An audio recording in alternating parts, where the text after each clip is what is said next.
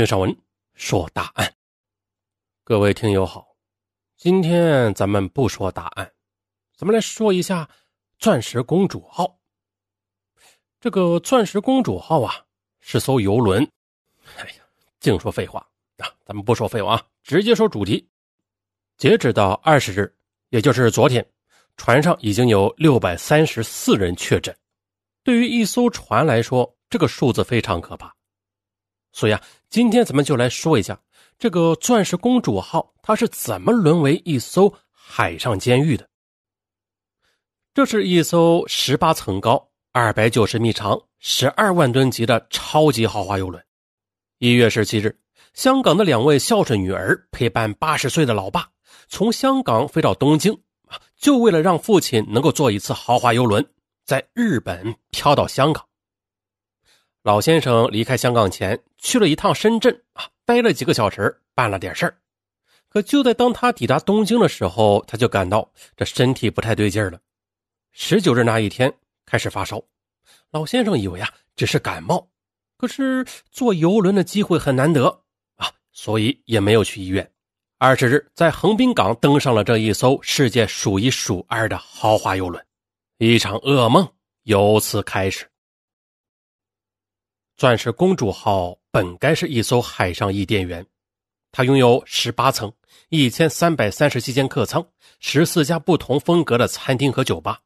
公主剧院每天晚上演出专业百老汇的舞剧，还有艺术画廊、图书馆、温泉、泳池、赌场、高尔夫球场等吃喝玩乐，那是一应俱全。那如此豪华的游轮，它究竟经历了些什么？好，铺垫完毕。咱们回到一月二十日，二零二零年一月二十日，钻石公主号自日本横滨港出发，它承载着来自五十六个国家地区的两千六百六十六名乘客以及一千零四十五名船员，而这其中却包括一位八十岁的男性乘客，他已经咳嗽了一天了。一月二十五日，钻石公主号抵达中国香港。可就在香港停留这段时间，这名八十岁的男性乘客下船回家，并且于五日后发烧入院接受隔离治疗。而此时毫不知情的“钻石公主号”游轮继续的前往越南、中国台湾、日本冲绳等地。二月一日，这位八十岁的男性香港乘客被确诊为新型冠状病毒肺炎。第二天，也就是二月二日，“钻石公主号”的管理人员得知了这个消息，但。并未通知全体乘客。当天晚上，在游轮七层的影厅内，歌舞表演仍在继续。大厅内坐着二百名观众。一直到了第三天，也就是二月三日，船长这才第一次向全体乘客通报疫情，并开始提速前往日本横滨港。这比计划时间提前了十小时啊！提前十小时抵达了横滨。但是啊，这三千七百一十一人本该下船。可这时，船上所有的人都听到了广播啊！钻石公主号不得靠岸，所有人要留在船上接受后生劳动省的检疫。此时啊，日本政府的计划是让经过问诊且没有异常的乘客于二月五日后陆续下船。然而呢，这检测结果却并不乐观。那首批三十一轮的病毒检测结果显示，有十人确诊感染。二月五日，游轮开始了为期十四天的海上隔离。那所有的乘客都被严格要求待在自己的房间内，不可擅自打开舱门。一日三餐由专人送到门口。也就是从这天起，整艘船慢慢坐实了“恐怖游轮”的称号，因为每天都有新增的新冠病毒确诊病例。二月六日，确诊人数为二十人。二月七日确诊人数为六十一人，二月八日确诊人数为六十四人，二月九日确诊人数为七十人，二月十日确诊人数为一百三十五人，二月十一日确诊人数为一百七十四人。这远远还没有结束，情况开始变得越来越糟糕。先是船上所有的娱乐设施相继的关闭，乘客们只能在房间里打发时间。慢慢的，船长的广播变得越来越频繁，游轮上的药品和食物也开始变得短缺。有人曾经在社交媒体上说：“这就是个高级监狱。”就这样的一艘世界顶级的豪华游轮，此时陷入了沉默，它漂在海上，无法靠岸。渐渐的，比无聊更沉重的情绪开始蔓延起来，恐慌和焦虑随着时间逐渐沉淀，空间的密闭和信息的停滞，让很多乘客的情绪达到了崩溃的边缘。一位日本乘客向日本政府提交了手写信，提出船上乘客的困境。床单一周未换了，生活环境也需要改善，需要医疗援助。再就是啊，这信息不足，游轮服务台对乘客需求置之不理，老人有过往病史者没有得到良好的照顾，希望日本政府开设一个乘客需求的电话热线。而美国乘客的表达就没有这么克制了，一对美国夫妇在接受媒体采访时啊，呼吁特朗普来救救我们。更多的声音开始在社交媒体上发出。然而，这些呼声并没有得到应有的回应，大家都只是配合无法逃脱责任的日本政府在做善后工作。此时的，在这艘船上隔离了三千七百一十一人，无论是乘客还是船员，他们每天都过着极其恐慌的日子。随着确诊人数的不断上升，谁都不知道身边还有多少被感染的潜伏患者，病毒什么时候会降临到自己的身上。每确认一个患者和他有过密切接触的人，都要再隔离十四天。那再这样下去，不知道猴年马月才能下船。那大家可以想象一下，如果你本人在这艘船上，那你，该有多么的绝望啊！可是更让人担忧的是，气溶胶已经被确认可以传播，而游轮是一个密闭空间，所有空气流通都依靠中央空调。一旦空调关闭，空气就无法流通，所以中央空调也存在着传播新冠肺炎病毒的可能。也就是说呀，如果三千多人继续关在这个游轮上，那结果呢？也许是所有易感人群全部感染病毒，只剩下免疫力强的人有可能不被感染。如果真的是这样，那这艘游轮就真的成为名副其实的地狱游轮了。从现有的数据来看，这新冠病毒一旦感染，那最危险的就是老年人。而在“钻石公主号”上，六十岁以上的老年人就一共有两千一百四十四人，占了全部乘客的百分之八十以上。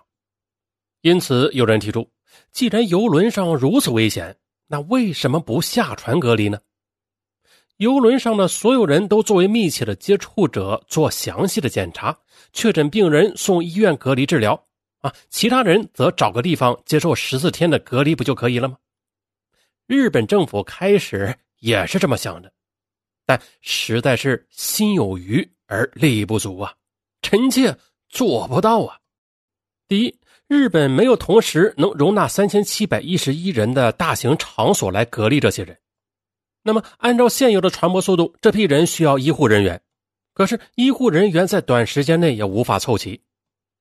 如果说分散隔离，哎呀，那就更不可能了啊！一旦病毒传不开，那遭殃的就不止一个横滨了，有可能是整个日本都要沦陷。这时有人可能会说：“那没有医院你就去建呢？没有人你就从全国去调用啊？”好嘛，你以为这是在中国呀？上文跟大家说吧，对于日本政府，这是一项无法完成的任务。那我们中国可以在短时间内平地起高楼，建成火神山、雷神山、方舱医院等临时的医疗点，可以不计成本的调用全国的医疗资源来应对疫情。但是，在这个星球上，同样的事情没有第二个国家可以做到。大家记住了，特别是那些崇洋媚外啊，被网络洗脑，整天说国外国外怎么好啊，就是这么一帮可笑的人们。你给我记住，没有第二个国家可以做到。再就是日本没有足够的检测试剂盒，日本国家有专家认为，给四千人检测将耗费大量的检测试剂盒，也就是说，如果日本爆发了疫情，那他们将无法迅速的应对。第三，预算问题，四千人的检测成本非常高，这笔钱谁来出呢？所以啊。最终也就是送点物资，免掉旅游费用，但人是不能下船的。人们已经习惯了现代社会系统中平滑的运转，啊，当一个突然出现的新病毒，啊，一次突然降临的隔离，哎，这就暴露了这一系统的脆弱。像公主号这样无岸可靠、漂泊在海上的游轮，其实还有很多。